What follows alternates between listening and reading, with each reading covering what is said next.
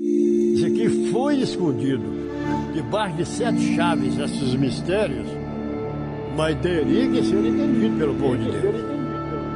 Eu me farei, então, saber as nações quem sou eu.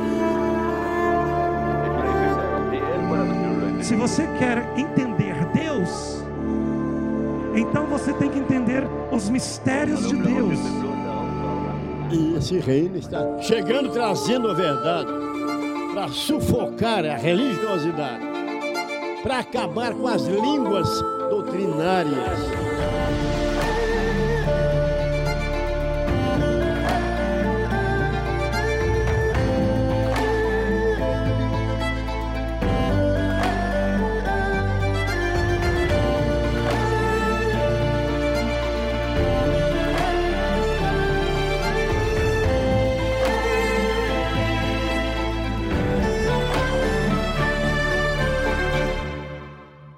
Muitas vezes nós perdemos um pouco do, da orientação, da bússola. Algumas pessoas perdem um pouco do prumo do que Deus está fazendo na vida delas, do que Deus está fazendo no reino, do que Deus está fazendo com as profecias, do que Deus está fazendo com o mundo, do que Deus está fazendo com todas as coisas.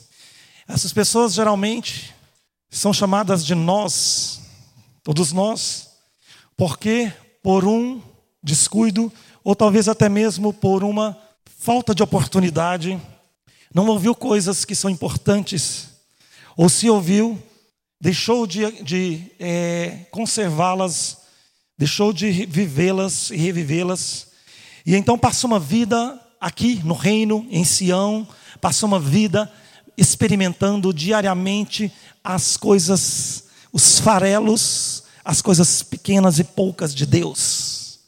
E eu quero te perguntar uma coisa nessa noite. Se você crer no reino, se você sabe que o reino consiste num, é, numa constituição, num projeto de governar a terra e governar todas as coisas, eu quero te fazer uma pergunta.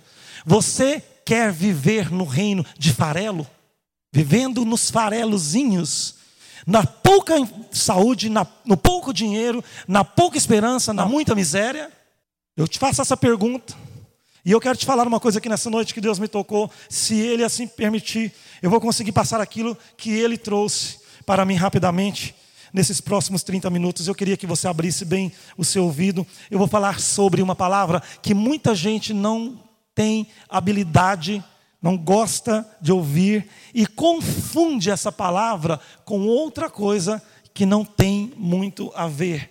Eu vou falar sobre liderança, para sermos pessoas reinistas, cristãos de sucesso.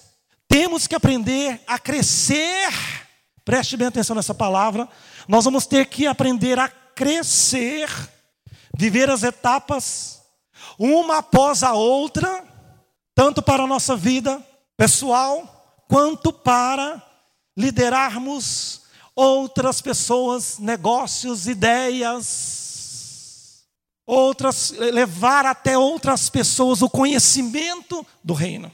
A palavra liderança significa conhecer quem eu sou, quais as minhas responsabilidades, qual a minha prioridade, reciclar meus conhecimentos. Você quer liderança? Ser o melhor? Ter tudo que Deus te prometeu, estar na, nas margens, quer dizer, estar na face das águas, planando sobre toda a plenitude, reciclar o seu conhecimento, rever a sua filosofia de vida, tudo isso em prol de melhorar a mim mesmo e a tudo que está em volta de você. Amém?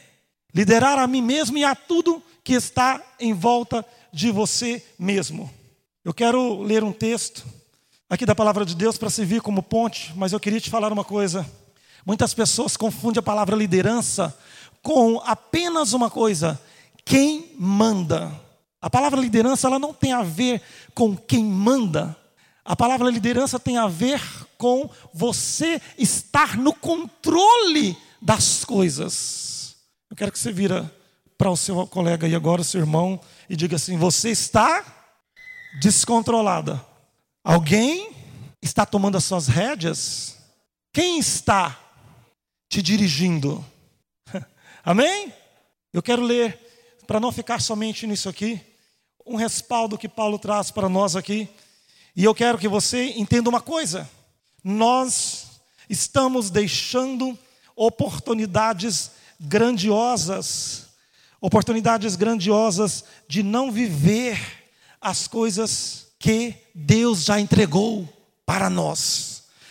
Simplesmente pelo fato de não conseguirmos ser dirigidos, ou não aceitarmos ser dirigido, ou não nos adequarmos a uma direção espiritual. E aqui eu quero que você entenda uma coisa, que essa palavra nós vamos falar muito sobre ela com base na criação do homem e no destino qual nós estamos andando rumo à liderança do Brasil. E eu quero uma salva de palmas ao Senhor.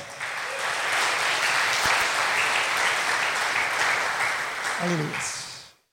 Primeiramente, eu queria falar para você, antes de eu ler esse versículo, que nada se cria na terra sem ter uma liderança. Nada se cria sem uma liderança. Nada. Depois eu quero dizer para você que nada acontece depois de ser criado alguma coisa na terra sem liderança. Depois que as coisas foram criadas e elas estão aí, nada muda sem uma liderança. Nação, se você quer mudar a nação, se você quer mudar a sua comunidade, do seu bairro, se você quer mudar uma organização dentro da sua empresa, dentro do seu trabalho, em qualquer lugar, em qualquer esfera, nada muda sem ter uma liderança. Nada melhora sem liderança. Eu vou dizer de novo: nada melhora sem haver uma excelência de conhecimento, domínio. Nada melhora se não houver um, uma excelência acima de qualquer staff que possa fazer com que tudo que exista melhora, melhore sem liderar ou uma liderança, um projeto. Isso é muito importante.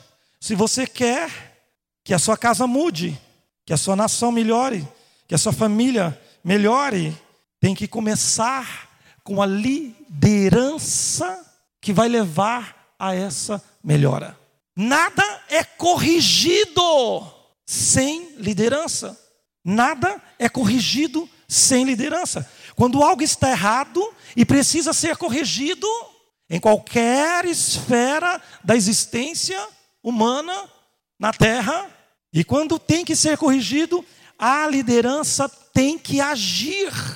Uma excelência de conhecimento ou de atitude, de hierarquia, seja do que for, essa liderança ela precisa agir. Então todo mundo, em todo lugar, em todo tempo, está sempre sendo dirigido por alguém ou por alguma coisa, por alguma situação. Não existe nenhum momento na nossa vida onde você não está sendo dirigido por alguma coisa ou por alguém na sua vida. É por isso que você está aqui hoje, na igreja, nesta cidade, no reino. Alguém te trouxe até aqui, aqui e a este conhecimento. O nome disso é liderança. Algum conceito está ou está ou é, esteve acima do, da sua filosofia, do seu pensamento e da sua forma de servir, ou de crer, ou de viver com Deus. Nós sempre estamos sendo dirigidos, estamos sempre debaixo da liderança de alguém, estamos sempre debaixo da liderança ou influência de alguém ou de alguma coisa. Liderança determina tudo. Liderança é indispensável no seu trabalho, na sua família, nos seus projetos, na sua casa, na sua vida. É indispensável ela é necessária e liderança é simplesmente a cultura de Deus e do reino para a sua vida. Liderança é simplesmente a mentalidade de Deus para fazer com que você, através do conhecimento e da direção dele, chegue a ser líder de um planeta que ele criou. E eu quero que você aplaude o Senhor por isso. Deus, ele, quando ele criou a, terra, a humanidade, os homens, Deus ele não criou o escravo. Preste atenção nisso. Deus ele não criou um seguidor, quer dizer, uma pessoa que vive é, apenas para servir a Ele. Essa é uma das máximas da teologia cristã. Deus, ele criou o ser humano, o homem, para liderar, para ser líder, para dominar e para ser a excelência, para chegar a ser a excelência de todas as coisas da terra. A Bíblia é bem clara que ela fala que a liderança ela não é, é apenas consagrada, ela tem que ser preparada. Assim como o povo de Deus, ele não foi consagrado a ser povo de Deus, ele está sendo experimentado para ser. A unção não é um treinamento. Você não consegue unção para realizar as coisas na sua empresa, na sua vida, através de treinamento, de PowerPoint, de autoajuda, de seminário, de congresso. No seu trabalho, na sua empresa, a unção que determina o que vai te fazer ser líder não alcança através de um treinamento secular. Unção não é treinamento. O poder que as pessoas comuns, qualquer pessoa tem, não pode, nunca pode tomar o lugar da preparação. E vou dizer de novo: o poder nunca pode, nunca poderá tomar o lugar da preparação, daquilo que é preparado daquilo que é experimentado, daquilo que é treinado. Não é porque a pessoa tem dinheiro, porque a pessoa é famosa, porque ela tem canais de televisão, ela tem um preparo para ser aquilo que ela deseja ser. Eu quero dizer uma coisa para vocês, igreja, nós aprendemos, existiram dois Adãos no planeta Terra. O primeiro nós já sabemos, já aprendemos, ele não tinha paz, isso é muito importante. Ele não tinha família, ele não teve infância, ele não teve adolescência, ele Adão nunca cresceu, ele não teve treinamento. Ele foi um adulto instantâneo. Ele já nasceu adulto, instantâneo. E a sua primeira tentação, experimento, falhou e caiu.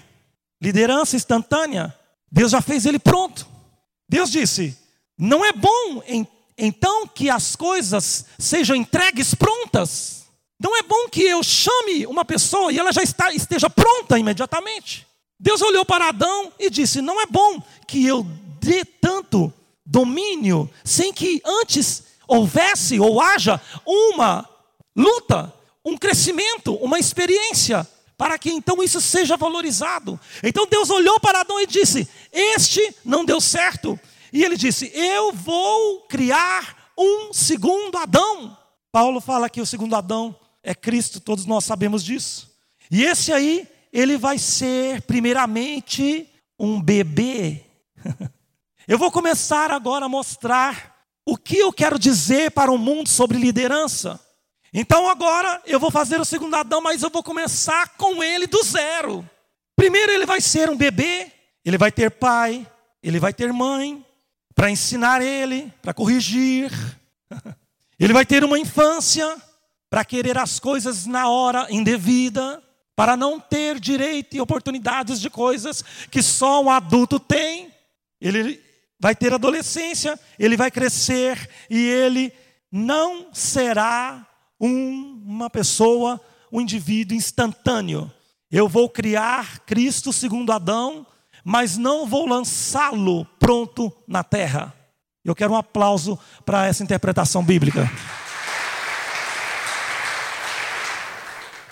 A religião diz que ele vire, veio pronto, com o espírito pronto, cheio de conhecimento. A Bíblia diz, através do profeta, que primeiro ele seria criança e comeria manteiga e mel até aprender a dividir, separar, distinguir o bem do mal. A Bíblia fala uma coisa, a religião fala outra. Diz que ele já veio pronto, Espírito poderoso do céu. A Bíblia diz: primeiro eu vou ensiná-lo.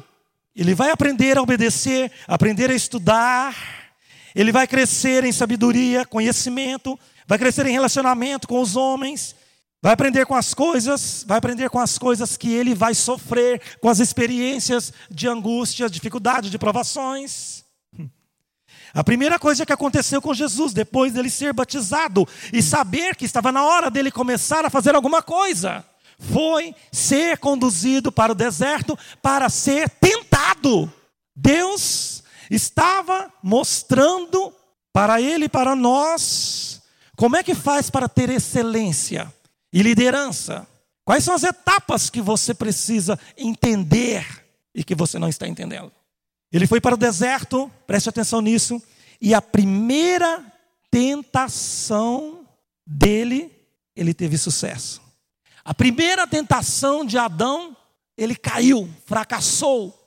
Aquele que é feito e enfrenta as etapas, na primeira tentação, ele teve sucesso. Se você quiser, você pode ter os reinos do mundo agora. Para que, que você fica esperando todas essas coisas acontecerem? Você tem habilidade, você tem dom de curar, você fala muito bem, você tem um conhecimento teológico maravilhoso. Por que, que você não usa isso para ser grande no meio do judaísmo? Se você fizer isso, logo todos os reinos aí da Samaria, de, de todos os lugares do Oriente, vão ser seus. Pare de ficar esperando, querendo morrer na cruz, querendo salvar todo mundo. Aproveite o que você tem agora e faça agora e seja agora. Pule as etapas. Por que, que você quer esperar dois mil anos? É por isso que todo líder verdadeiro, ele precisa de um mentor. Porque você entende que a sua unção não é o bastante. Os seus dons de línguas não foi bastante. O seu conhecimento religioso não foi bastante. E os seus, até mesmo os seus conceitos teológicos antigos não são bastantes. Você precisa ser dirigido para poder você entender o que Deus quer na sua vida, alcançar liderança e então dirigir esta terra, dirigir os seus problemas, dirigir as suas coisas, dirigir todo o mal que circula e circunda a sua vida. É por isso, depois que Adão caiu, Deus nunca mais confiou em um homem, mas quando ele quer usar alguém, ele chama uma pessoa que faz muitos cursos de teologia. Uma pessoa que faz muitos cursos de autoajuda. É por isso, será que quando então ele quer usar uma pessoa, ele manda para Harvard? Ou senão ele vai usar alguém que é de uma tradição intelectual, que tenha os seus conhecimentos, as suas faculdades, as suas filosofias. Será que então, desde que Adão caiu, que ele confiou para, algum, para o que for, para ser rei da terra, o primeiro rei da terra, Deus, ele passou então a ter um outro critério, e é sobre isso que eu quero te falar. E é por isso que ele não chama um senador da república, um vereador, um prefeito, um deputado. Eu quero que você olhe para mim. Ele chama Abraão. Abraão, eu gosto muito de você porque você tem muita fé. Você é bonito, barbudo, tem a barba branca. Você é uma pessoa que distingue da filosofia da sua família. Mas você não foi treinado ainda. Você ainda não foi preparado. Eu gosto de você. Eu achei graça aos seus olhos, mas você não foi preparado ainda. Eu vou te testar. Eu vou te testar. Eu vou te testar. Eu vou te experimentar. Eu vou te provar, eu vou te testar, eu vou te testar, eu vou te testar. E quando eu tiver convencido, Abraão, que você está totalmente preparado, eu vou te dar uma grande nação. Eu vou te entregar coisas grandes que você não tem e não conhece. Deus precisa de reinistas líderes treinados, espirituais, servos, sensitivos, que percebem o que está acontecendo, porque isso faz parte da excelência da liderança. Vamos pegar a, a, o exemplo de, dos animais. O leão, ele é o rei dos animais. E você observa que é, o sistema de crença, a forma dele pensar, o sistema de crença dele diz a ele que ele pode atacar até mesmo um elefante. O elefante é maior do que ele, é mais pesado do que ele e é presa dele. O sistema de crença natural que foi colocado no cérebro do leão diz para ele que ele pode matar um elefante. Por quê? Porque foi colocado alguma coisa de algum lugar, foi colocado na mente dele. Ele não aprendeu isso em workshops, treinamentos, em como você aprende muitas coisas. Ele recebeu um DNA e nunca esqueceu. Então ele sabe, ele acredita nas forças das suas fontes. Ele sabe, não me pergunta quem contou, que ele pode enfrentar um elefante. E essa crença produz nele uma confiança. Você pode observar que quando nós lemos historinhas bíblicas de Davi, quando ele olhou o gigante, nossa, por que vocês ainda não mataram esse homem de três metros de altura? O sistema de crença dentro da mente de Davi dizia: eu posso matar Golias. Eu tenho dentro de mim uma liderança, um domínio, um poder que está estacionado. Eu tenho dentro de mim uma oração, um poder, uma autoridade que Deus me deu sobre todas as circunstâncias que eu não uso. Você usa o seu celular, você, eu vou até mudar o exemplo. Você usa o seu remédio, você usa, é, recicla seus cursos, você usa um monte de coisas. Nós usamos um monte de, de artefatos e coisas para melhorar a nossa vida, mas nós não usamos o poder, a malaca, o domínio que Deus nos deu para enfrentarmos as situações através da fé, da oração e da confiança. Eu quero dizer uma coisa para vocês. Os líderes, as pessoas que alcançam excelência em qualquer coisa, no trabalho, na profissão, em tudo que fazem, eles são umas pessoas estranhas. Porque elas andam por aí com uma confiança. Eu vou dizer uma coisa: o, o reinista, ele é um líder. Os líderes, eles são pessoas estranhas. Por quê? Porque eles andam por aí com uma confiança tão forte. Mesmo quando eles estão com medo, os líderes são loucos. Você acha que o leão, ele, ele quando ele se prepara para derrubar o elefante, que é a sua presa maior, ele vai de uma vez, ele, ele cria estratégias. Ele tem medo também de não dar certo, mas ele tem mais vontade, visão e força de vontade que vai dar certo, porque ele olha para aquele elefante e diz: Meu jantar, meu almoço, e eu vou dizer uma coisa para você: uma pessoa que tem liderança, que é líder, ele sempre vai te deixar nervoso, irado. Por quê? Eles dizem coisas que são impossíveis. Eles fazem pronunciamentos que eles não podem pagar. um líder, reinista de excelência, ele faz pronunciamentos que ele não pode pagar por isso. Ele é louco a ponto de fazer as coisas por confiança em Deus. Se é que você está me entendendo. Ele fala as coisas, ele é tão louco porque ele confia que Deus vai agir. Isso é um líder no reino de Deus. É a pessoa que ela esmaga o que se chama de fé. Porque ele faz pronunciamentos e ele põe a fé em ação contra todas as situações e mesmo assim, ele fica tranquilo. Por quê? Porque ele é louco. Porque ele é louco. Porque ele confia nas coisas que os homens não confiam. Eles creem em algo que está lá no profundo, que os fazem falar pela fé. Então o leão ele vê no elefante a oportunidade dele resolver o seu problema. Ele se move não de acordo com o que ele vê, ele se move em direção ao elefante. E o elefante, que é mais forte, que é mais alto, poderoso, imponente, é mais inteligente do que o leão, inclusive. De repente, quando olha e vê o leão chegando, ele pensa: o chefe chegando. Ele veio me cozinhar.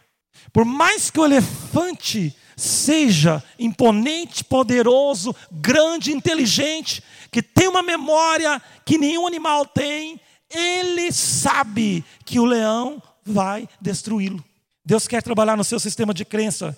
Jesus ele quer que você que é protagonista do reino de Deus, que você que é reinista, é, você que é precursor daquilo que é domínio, liderança, malaca, poder, governo. Você, ele quer trabalhar no seu sistema de crença. E ele, você observa que ele sempre dizia nas suas pregações: você crê? Você pode crer? Você crê nisso? Se puderes crer. Então ele sempre mexia com o sistema de crença primeiro, quando ele operar as coisas que tinha que operar. Porque a Bíblia está dizendo que assim como o homem crê, assim também será. E eu quero dizer, igreja, as atitudes que você toma no meio dessa busca pelo reino podem abrir e fechar as portas. As atitudes que você toma enquanto você busca a liderança de ser excelente, as atitudes, cuidado, elas podem abrir portas, mas elas também podem fechar portas de oportunidades. Toda a sua vida, se você analisar a sua vida nos últimos, eu vou ser um pouquinho é, é, é, é audacioso, analise a sua vida no último ano. E se você analisa sua vida no último ano, e você começa a perceber que algumas coisas não estão dando certo, estão algumas coisas estão embaraçadas, emaranhadas, por causa do seu sistema de crença, com certeza. Sua filosofia de vida, o jeito que você quer levar uma vida de reinista, estar fora de uma liderança que compõe excelência, conhecimento, hierarquia, fé, crença, atitude. Essa é a filosofia de vida. Filosofia é uma palavra que os reinistas precisam é, reaprender sobre, é, muito sobre o que é filosofia. A palavra filosofia, preste bem atenção, ela quer dizer filos, quer dizer amor, amar demais. E ofia, pensamentos. Então, filosofia quer dizer o que você, você está amando demais os seus pensamentos e as suas ideias. Isso é filosofia. É o que você tem amado demais. As suas ideias, os seus pensamentos. Você tem amado demais isso. A sua filosofia de vida, seus pensamentos, as suas próprias ideias. É por isso que os filósofos, eles estão sempre falando, igreja, sobre as suas ideias. Platão, Sócrates, Aristóteles, todos têm suas filosofias e todos estão mortos, mas as suas ideias estão por aí. E todas as pessoas que vêm para o reino com as suas filosofias, elas trazem para o reino a sua filosofia de vida. Preste atenção nesta chave milagrosa para você experimentar um milagre nesta semana. Vira para o seu vizinho aí agora e fala assim: ó, aquilo que não acontece na minha casa é culpa da minha filosofia de vida. Porque onde Deus tem que entrar, eu entro. Todos têm suas filosofias e vêm para o reino com elas. Mas eu quero te dizer uma coisa aqui nesta noite, igreja. Nós precisamos ser liderados pela filosofia do reino de Deus, as suas ideias, os seus pensamentos. Se você não é um líder, é porque você continua sendo um filósofo, andando segundo o seu próprio coração e as suas ideias. E eu quero te perguntar uma coisa nesta noite: quem foi a fonte das suas ideias. Provérbio 23, 7 diz assim: ó, o, homem, o que o homem pensa no seu coração, assim ele é. Coração significa mente, subconsciente, lugar onde você esconde as suas ideias. Você está tendo ideia de quê? De desistir. Tem pessoas que têm ideias até mesmo de suicídio. Tem pessoas que têm ideias é, extraordinárias para poder alcançar soluções que você fica arrepiado de ouvir. Filosofias próprias que trouxeram lá da Umbanda. Qualquer umbandista, qualquer hinduísta tem as mesmas filosofias que essa pessoa tem diante da situação em que está. Aleluia. Eu quero dizer uma coisa para você. Aqui eu tenho um celular, olha para mim. Todo mundo tem um celular, né? Todo mundo tem um celular ou tem um computador em casa. E, e eu sei que grande maioria das pessoas sabem disso. Tem até um estudo que o apóstolo prega sobre espiritual e corpo, que ele cita esse, uma parte desse exemplo. E eu quero finalizar dizendo uma coisa para você e eu quero que você preste atenção. Isso aqui é um computador, isso aqui é o que? É um objeto, é um computador, é um, um hardware. Aqui dentro tem um hardware, que é a, o, o, a máquina que faz com que este computador, esse celular, é, ligue e mostre aqui na tela o que ele é, o que ele tem. O que está aqui dentro, se não fosse a tela, você não via. O que está aqui dentro desse computador, se não ligar a tela do seu celular, você não lê, não vê, não enxerga. Ele guarda todas as informações, você não pode ver ele lá dentro, a máquina, o hardware. Você não vê, você não vê ele. Tudo que você vê é a tela. O que vai lá dentro dele que faz você ver a tela, preste atenção, chama-se software. Tem um programa instalado. Então tem um software instalado dentro desse, dessa máquina. Esse software está lá e ele faz com que, quando você acionar um botão, ele mostra. E eu vou dizer uma coisa: o hardware, ele não tem conhecimento, ele não tem informação. É necessário que você coloca esse software, um programa para que gere uma informação. Então você baixa todo o software e ali ele fica escondido, você não vê ele, mas quando você aperta um botão, mostra na tela o que você quer.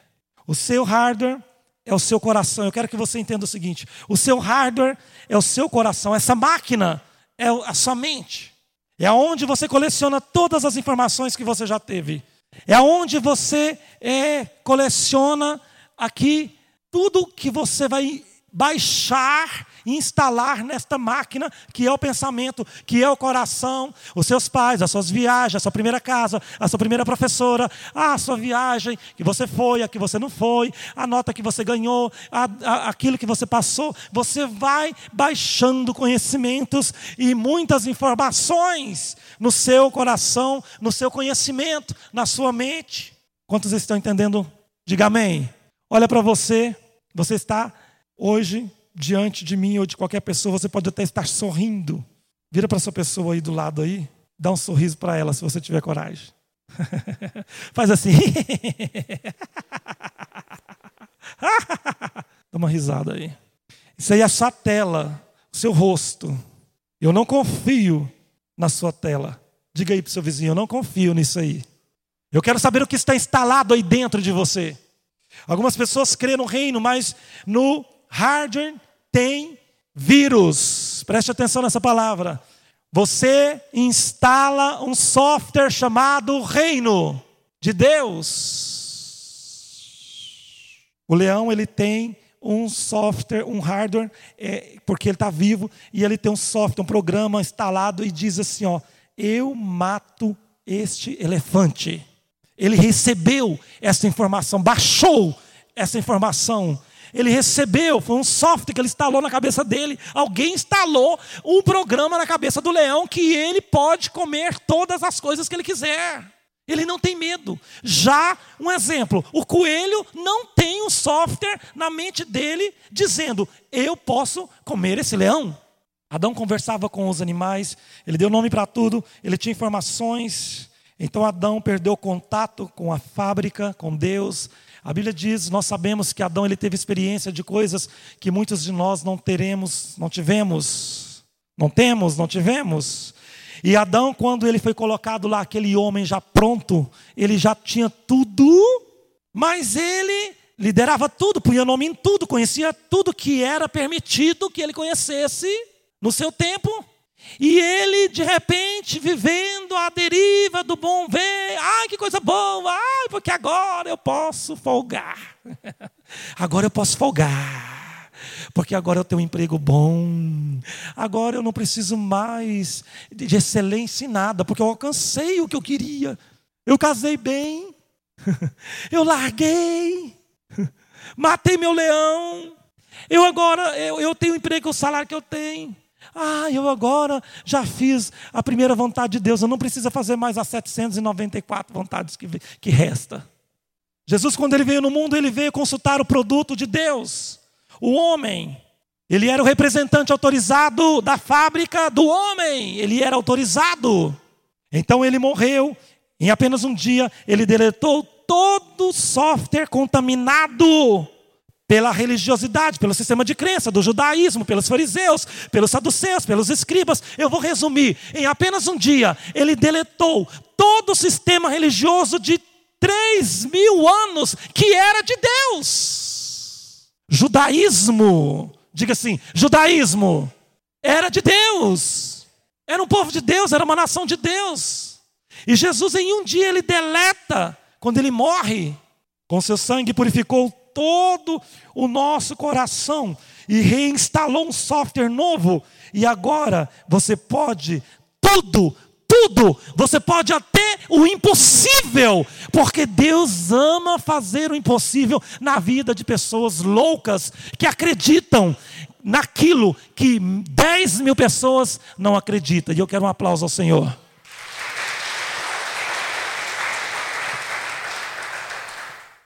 Finalizando, então eu quero dizer uma coisa: o que é isso, igreja? Filosofia, é filosofia de vida. Você trouxe isso para dentro do reino. E você está querendo excelência, está querendo prosperidade, você está querendo que Deus faça alguma coisa, Ele quer fazer, e Ele vai fazer. Aleluias. Mas Ele precisa que você entenda isso. Ele precisa que você saiba que um software foi instalado e precisa viver, é, funcionar diligentemente. A maioria das filosofias de administração e liderança do mundo não vem da Bíblia. A maioria das filosofias, teorias de administração, de, de, de é, estereótipos, de, de jornalismos, de sistemas de crenças, todas as maiorias, para não dizer quase todas as filosofias do mundo, não vêm da Bíblia. Vem da Grécia. Platão, Sócrates, Aristóteles. Eles ainda governam o mundo. O mundo é governado por eles, por homens mortos. Por quê? Que ainda a grande maioria do mundo ocidental e do mundo afora ainda adota as filosofias de Platão, de Sócrates, de Aristóteles, mesmo eles estando mortos. Por quê? Porque ele, as suas ideias ainda estão vivas. Eles inventaram Platão, e, e, Aristóteles inventaram um novo sistema de mundo. Preste atenção nessa palavra que eu vou finalizar. Eles criaram, eles tiveram uma ideia. Platão e Aristóteles, um dia eles tiveram uma ideia. E eles criaram uma nova versão de administrar o mundo. Eles criaram a palavra democracia. Eles governam o mundo ainda hoje, lá do túmulo. Por quê?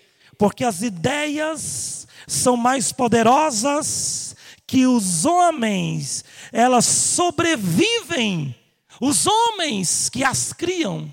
Deus criou a monarquia, Deus teve uma ideia e ele instituiu o mundo. Todos os princípios do mundo são princípios originados da monarquia. E, a, e aqueles grandes filósofos vão e cria a democracia. Como diz o João Carlos, a política do demônio. Você nunca pode destruir uma ideia, você nunca pode atirar com um revólver, com uma arma, a uma ideia. É por isso que o terrorismo é algo muito difícil ao redor do mundo. O terrorismo não é, igreja, uma pessoa. O terrorismo é uma ideia, é uma filosofia de vida. Destruir Bin Laden não resolveu o problema do terrorismo. Por quê? Porque as ideias são mais fortes. A ideia é mais forte do que o homem. Se você mata o homem por causa da sua ideia, que isso é chamado de martírio, ela prolifera. Foi o que aconteceu com Cristo. Você está lutando contra uma ideia, é por isso então que você não consegue matá-la, porque uma ideia, ela expande. É por isso, igreja, que nós, para alcançarmos essa liderança, nós precisamos de qual seja essa ideia e esses pensamentos de Deus para o do, do reino e de Deus para nós, para que nós possamos sermos reconhecidos tem pessoas que trabalham tempo numa empresa e depois nem não passa na rua daquela empresa. Por quê? Porque lá ela deixou o quê? Que exemplo que ela deixou? Por quê? Porque a filosofia de vida daquela pessoa não era uma filosofia é, de moral, de integridade, uma filosofia de bons costumes. E eu te pergunto, nós que somos reinistas, qual é a nossa mensagem que nós estamos deixando? Excelência ou não? Eu quero um aplauso para o Senhor.